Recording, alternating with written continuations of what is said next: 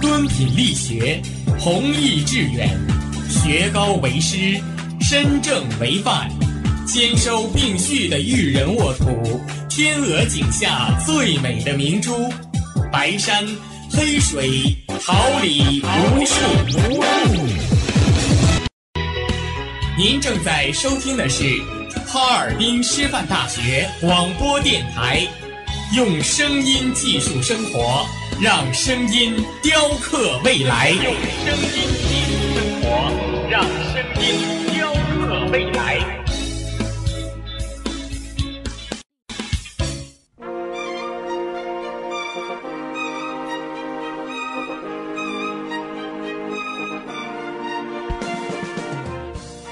春华秋实，桃李不言。炫动之声，无限精彩。FM 七十六点二。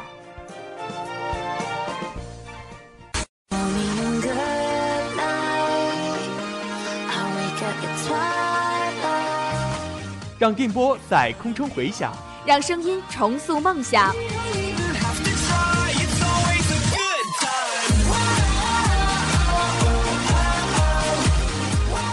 在青春的旅途打破沉寂，在年少的岁月里，让声音尘封迷茫。我的快乐源泉，我的青春宣言。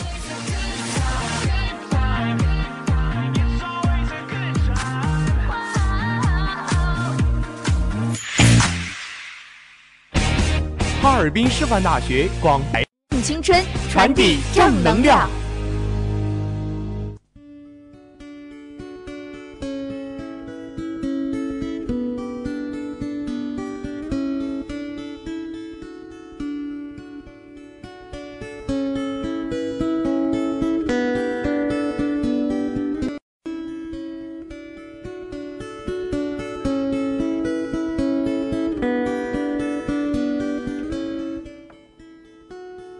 慧眼独具，笔锋墨见评时事；家国天下，一周要闻收眼底。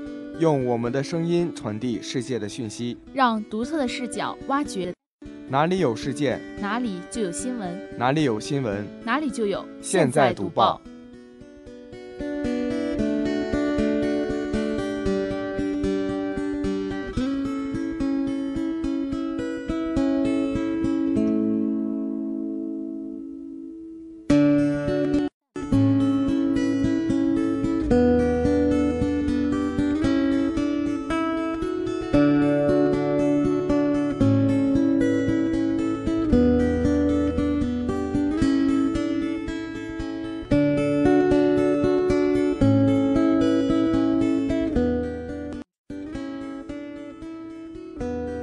报纸我来读，新闻你来听。各位听众朋友们，大家好，这里是调频七十六点二兆赫，哈尔滨师范大学校园广播台。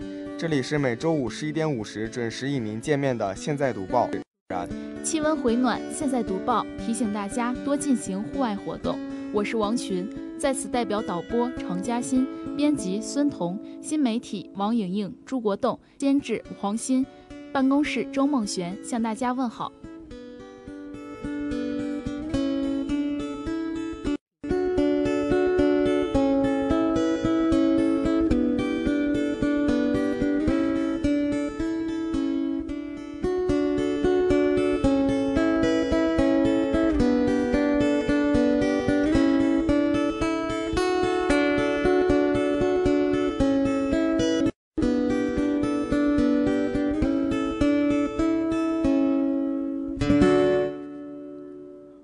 八方资讯，把握世界脉搏。下面让我们一起走进今天的内容提要。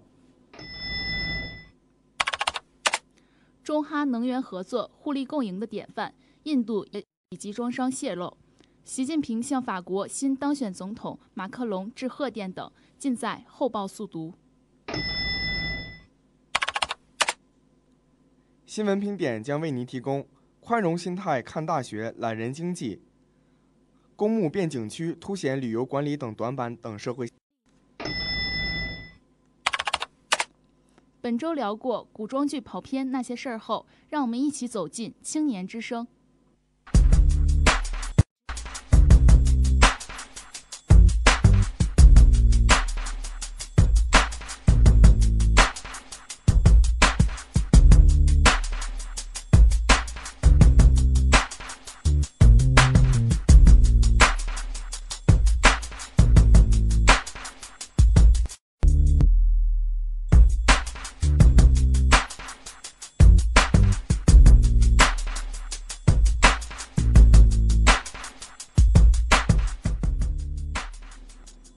浏览时下主流报纸，掌握社会最新动态。下面进入后报。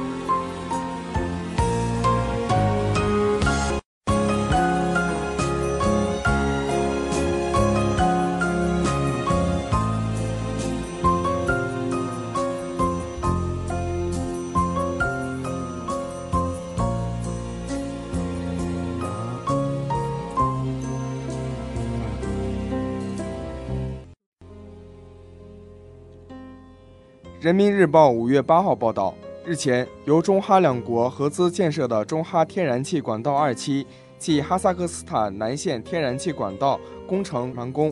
在标志着工程结束的巴佐伊亚气站投射仪式上，哈萨克斯坦公司董事会主席萨马阿特门巴耶夫有如释重负之感，因为他们终于完成了纳扎尔巴耶夫总统给哈天然气事业布置的一项重要任务。环球时报五月八号报道，印度首都新德里东南部地区一装载有化箱七号发生侧漏，至少造成四百八十七人受伤，其中二百多名学生因此入院治疗。据报称，事发地位于一所学校附近的仓库，当时学生正在上课。目前，两所学校受此影响已经关闭，受伤学生被送往附近四所医院。人民日报五月七号报道，黑龙江省体育局、黑龙江省总工会、哈尔滨市人民政府主办，哈尔滨市体育局、哈尔滨市体育总会承办的松北沿江湿地自行车系列活动启动仪式在哈尔滨市政府广场举行。黑龙江省人民政府长钟声，哈尔滨市常委、副市长石嘉欣，黑龙江省体育局局长杨涛等领导出席启动仪式。环球时报五月六号报道。在“一带一路”国际合作高峰论坛即将到来之际，一些澳大利亚工商界人士转开放，他们纷纷表示期待“一带一路”倡议与澳北部大开发计划实现对接，双方在多领域合作前景广泛。澳大利亚企业若能通过与中国企业合作，搭乘“一带一路”便车，一定会达到双赢多赢的局面。新华时报五月七。目前，法工委正在抓紧起草国歌法草案，将于今年六月提交全国人大常委会会议初次审议。这将有助于进一步规范国歌的奏唱、使用等行为。据了解，目前虽然没有制定专门的国歌法，但有关法律法规和规范性文件对国歌的演奏、使用已经起了一定的作用。环球时报五月七号报道。韩国第十九届总统选举事前投票已结束，此次共有约一千一百零七万选民参加，创下韩国自二零一三年引入这一制度以来的投票率最高纪录。此次事前投票在韩国三千五百零七个投票站，投票率为百分之二十六点零六，创下韩国自二零一三年引入这一制度以来的最高纪录。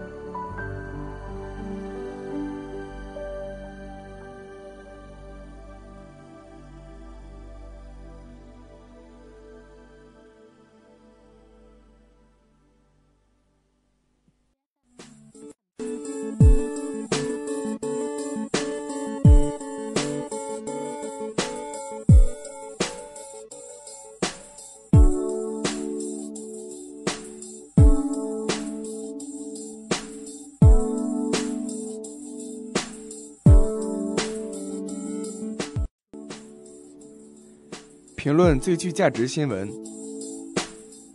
多角度展现新闻本质。下面进入新闻评点。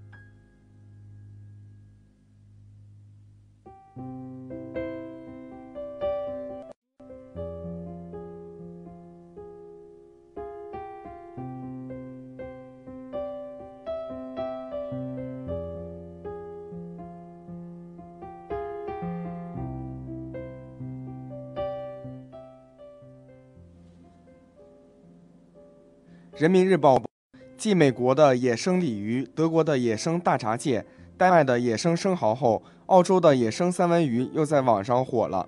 当地每年秋天都能吸引大量野生三文鱼成群结队的前来休息产卵，当地渔民随便捞捞就是有三千吨，没人吃，只好拿来做。消息在我们这么个大大的吃货国来看，简直是暴殄天物。要论吃，中国堪称世界第一。中国人吃东西有两大特点：一是食不厌精，煎炒蒸煮、涮炸灼爆，工艺繁多，工序复杂。自古就有九蒸九煮的说法，是谷物不吃。食材的单子上充满了许多千奇百怪的物种，把许多物种吃到濒临灭绝的程度。比如穿山甲、野生黄鱼。在我国市面上，正宗的三文鱼其实不多，不少是大马哈鱼冒充的。更所有所谓养殖的淡水三文鱼，不过就是就这样还卖个上百元的价格，这里却有三千吨野生的正宗三文鱼没人吃，吃货之国的吃货们该有多么痛心疾首呀！吃货们光看到“野生”二字就两眼发光，却忘记了正是由于当地优越的自然环境、水质清冷，才引起野生三文鱼前去聚集。而反观国内，为了满足吃货们无止境的口腹之欲，在断子绝孙网的过度捕捞下，东海野生黄鱼早已绝迹。正是对自然的保护，才产生了这所谓野生网红物种。我们更应该好好学习当地人保护环境，以及不把什么东西都往嘴里塞的习惯。嘴下留情，才有好环境、好食材。中国人也该到了调整饮食习惯的时候了。自甘吃货国总不是什么好事儿。光明日报五月八号报道，在今天的大学校园，懒人经济、宅经济已经风行。吃饭不去选择点外卖，买东西不愿下楼，花钱请人送上门。这些新型消费模式催生了新的服务链。有的同学可以在寝室待上好几天不出去，有的同学则以替人跑腿小赚一笔。有需求就有市场，市场还会创造更大的需求。所谓懒人经济是供需关系的朴素表达。校园的特殊环境、学生的社会身份与懒人这样带有强烈的道德暗示的标签放在一起，就会让很多人担忧大学生变懒了。校园生活较之其他社会生活是最为方便的，很多人毕业后怀念校园生活的美好，因校园生活极大的便利性。校园很方便。并不意味着校园就不能更方便。身处校园，学生最基本的社会分工是课程学习和科研创新。一些懒人经济的消费者，并不是真的懒，而是把有限的时间投入到紧迫的学习和科研中去。对于校园生道德，太多人寄予了传统的想象。十年寒窗、雪地夜读、废寝忘食等成语，无一不表达了学生苦勤累的期许。正因如此，很多学生毕业后虽然感到校园生活值得留恋之处，却忘了离开校园伴随着身心的解脱。管理者和教育者而言，首先应破除价值观上的成见，以开放宽容的心态迎接学生的大胆尝试。要知道，校园里每一个懒人的背后，可能有十个以上的勤快人为他默默服务。而那一个懒得上食堂、去商店的懒人，也可能是创业小有所成的。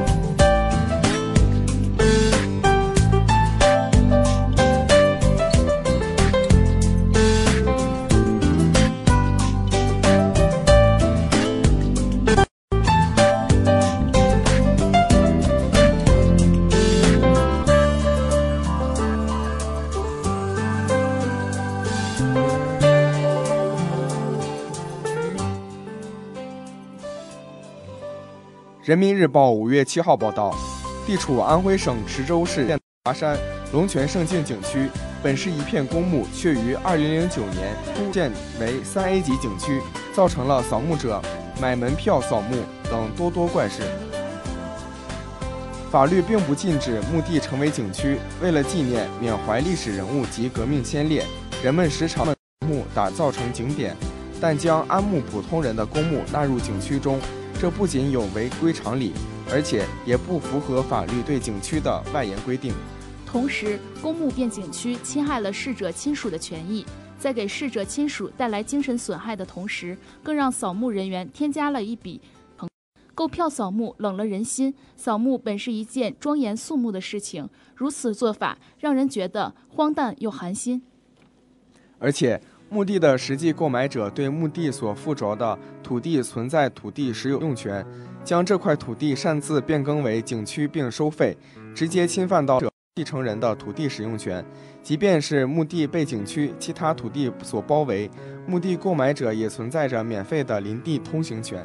事实上，公墓变景区再次凸显我国景区等级划分评定的制度短板。根据此种情况，监管部门一方面有必要建立起完善的退出教加大处罚和自查自纠力度，补上旧账；另一方面，对于新的景区申报，也需强化准入条件，并引入利害关系人听证会制度，避免类似的悲喜剧再度重演。新华时报五月八号报道，七号上午。达州市一家医院的一名 ICU 医生在二十四小时值班过程中，连续处理了八名新来的危重病人，结果在交班前夕倒在了科室里的护士站，头部撞伤，被同事抢救后住院治疗。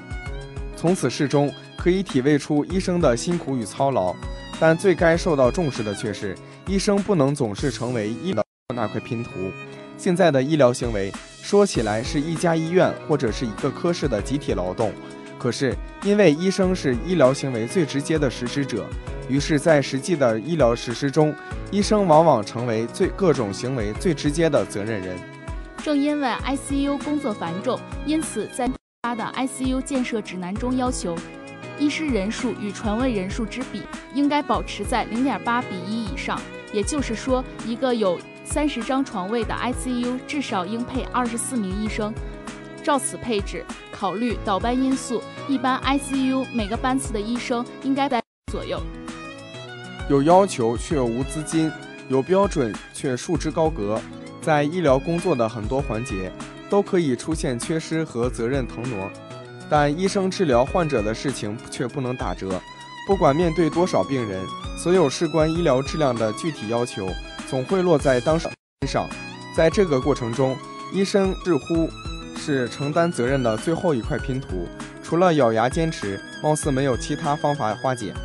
ICU 医生累晕在交播前期，折射的是在当下医疗工作的执行流程中，医生无力维护自己的权益。面对为累倒的医生点赞固然值得，然而如何为医生减压，却是更能引起我们深思的话题。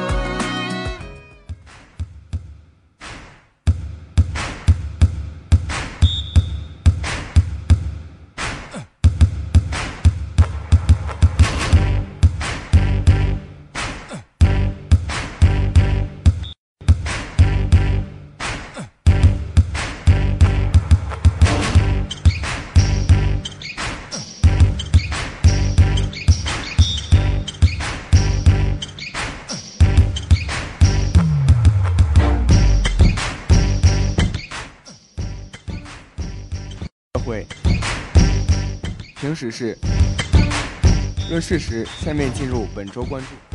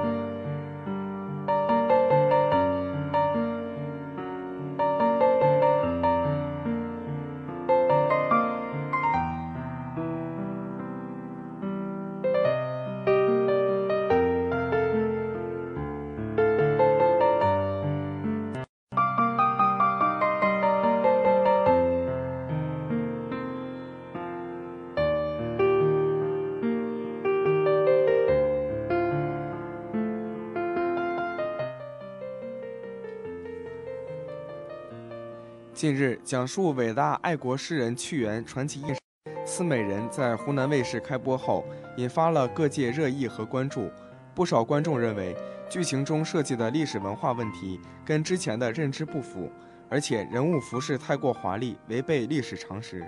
事实上，如今以真实历史人物为主角的电视剧并不少，但是电视剧书上的人物差距之大，常常让观众感到茫然。今天，让我们一起聊聊。古装剧跑偏那些事儿。现在的男孩女孩都喜欢肤白貌美大长腿，但有一部古装偶像爱情剧《大汉情缘之云中歌》结束前，又被观众翻出了一个大 bug。历史背景，女主角云歌手中拿着菜刀，竟然是不锈钢的。也许对一部电视剧而言，道具虽算不上最重要的构成，但低级错误的出现，多少让剧作蒙上了一层阴影。让观众在看电视剧的同时更加迷茫。但《云中歌》并非个啊，近来主打高颜值、强情节的古装偶像剧大行其道，历史架空，故事虚构，让主角来一把穿越，或者说两句现代诗词都已司空见惯。去年历史大剧《武则天》播出前，就因为剧照中演员范冰冰手持一本线装书而被吐槽，历史是体育老师教的。因为线装书的册页书到明朝才出现，武则天所处的唐朝显然不可能有。网络上更有可能历史爱好者专门列出了古装戏的十大历史常识错误，其中就有和云中的问题，比如玉米、番茄、土豆、辣椒等都是在明朝才传入中国，而不少古装戏却纷纷将其朝代提前，让食物们玩了一回穿越。还有一些更小的细节，其实是更让人震惊的，比如人称问题。奉天成皇帝诏曰，只在明朝；称呼官人为大人，只在清朝。臣妾的本意是卑贱的男女，妃嫔和皇后的自称，只在明史中出现过。历数下来，那些年我们看过的古装戏，到底篡改了多少历史，还真是细数。同样是看电视剧，以前看。雍正王朝、大秦帝国等，怎么就没觉得 bug 这么多呢？这是如今不少观众提出的疑问。历史剧《楚汉传奇》编剧、中广联电视编剧工作委员会常务理事会汪海林就透露，过去做历史剧的编剧必须在写的朝代的历史熟烂于心。常识问题必须考证，甚至在使用成语时也要查明成语出现的年代，因为很多现在使用的成语都是在宋朝以后才出现的。据他介绍，对历史问题比较重视的剧组，也会在拍摄时跟组配备一两位是。专门针对拍摄时可能出现的漏洞进行把关，比如哪个朝代椅子还没有出现，人们是席地而坐的；哪个朝代木质结构的建筑是只有两层的，这些都是要靠创作者的严谨态度才能避免出现史实性的差错。不过这些年的古装戏逐渐发展，甚至出现了偶像。古装偶像剧的类型与早年间的国产历史剧有本质区别。这些剧只要求演员高颜值和剧情好看，并没有在历史背景核查上下太多功夫，市场风向转向了这些古装戏，他们并不重视，但却在收视上狂飙突进。自然也就逐渐影响了整体的创作环境。要想解决这个问题，还要赖于投资方和创作者的文化自觉，监管部门也应有所导向，否则历史证据总会被这些有问题的作品打败，也就没人愿意下功夫细节了。一部电视剧不能只是单纯的关注收视率。只是注重颜值，使用当红偶像，而真正的忽略了一部电视剧的内涵细节。现在已经不是可以轻易忽悠观众的时候了。谨慎细致，抱着一种倔、一种处女座的心态，才能真正可的良心剧，踏踏实实，一步一步地走好中国电视剧的改革之路。And it hurts so bad when all you wanna say is I. Oh, I'm missing you. Up again.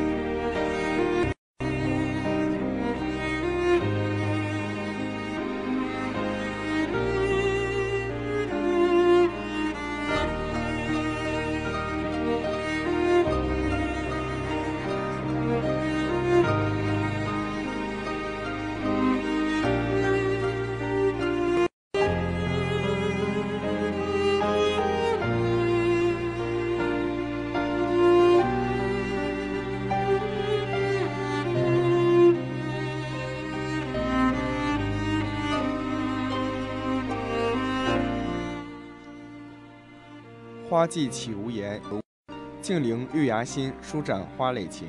奏青春之曲，听青年之声，舞木叶之步，燃热血之火。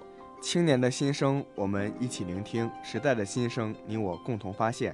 青年至上，正能量，我们在发声。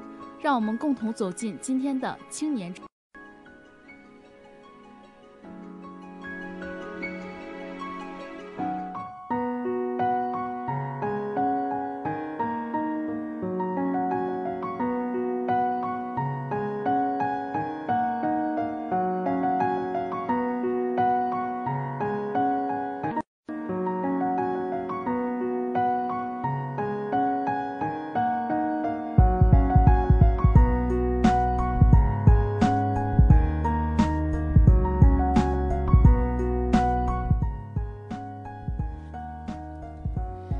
秦毅志答青年之声网友提问：基层定心丸。中共中央、国务院印发了中长期青年发展规划（二零一六至二零二五年），这是以习近平同志为核心的党中央在五四青年节即将到来之际，送给亿万青年的节日厚礼。川大的同学们非常振奋，我同你们感受的。五月二号清晨。当四川大学团委书记徐海新如往常一样打开青年之声互动社交平台，来自团中央书记处第一书记秦义志的亲切话语映入眼帘。在青年之声互动社交平台上，团中央书记处第一书记秦毅志回答干部如何落实中长期青年发展计划的问题，引发网友热议。奥巴马一场。演讲赚四十万。美国会准备削减其退休金。美国前总统奥巴马卸任后开启捞金生涯，他以四十万美元的高价华尔街投行的演讲邀请。奥巴马的超高出场费似乎令外界有些眼红。据《今日美国报》网站五月三号报道，美国国会共共产共和党议员怒批奥巴马虚伪，并准备推动国会立减削减奥巴马的退休金。时任总统奥巴马否决了一项关于削减前总统退休金的法案。这项名为《总统津贴现代化法案》的立法文件规定，如果前总统的外快收入超过四十万美金，就要削减其退休金。在这件事情上，奥巴马的虚伪面目已经暴露。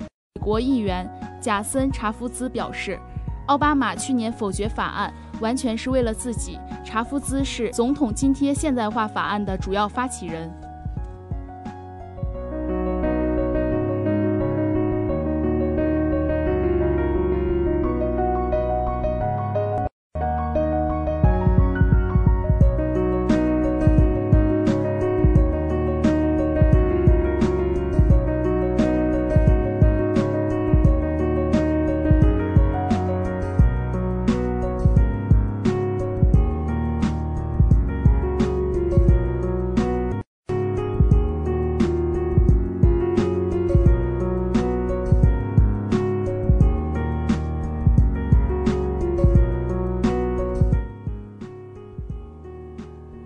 时光就这样过去了，这里是现在读报，感谢您的收听、支持与关注，我是张浩然，我们下周见。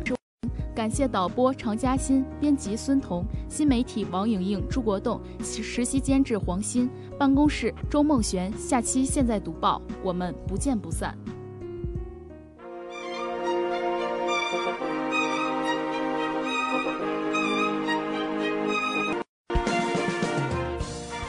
春华秋实，桃李不言。炫动之声，无限精彩。FM 七十六点二。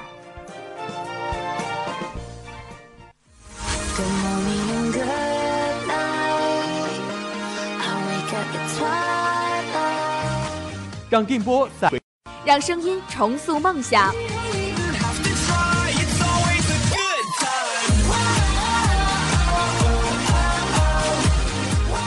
在青春的旅途上，用电波打破沉寂；在年少的岁月里，让声音尘封迷茫。我的快乐源泉，我的青春宣言。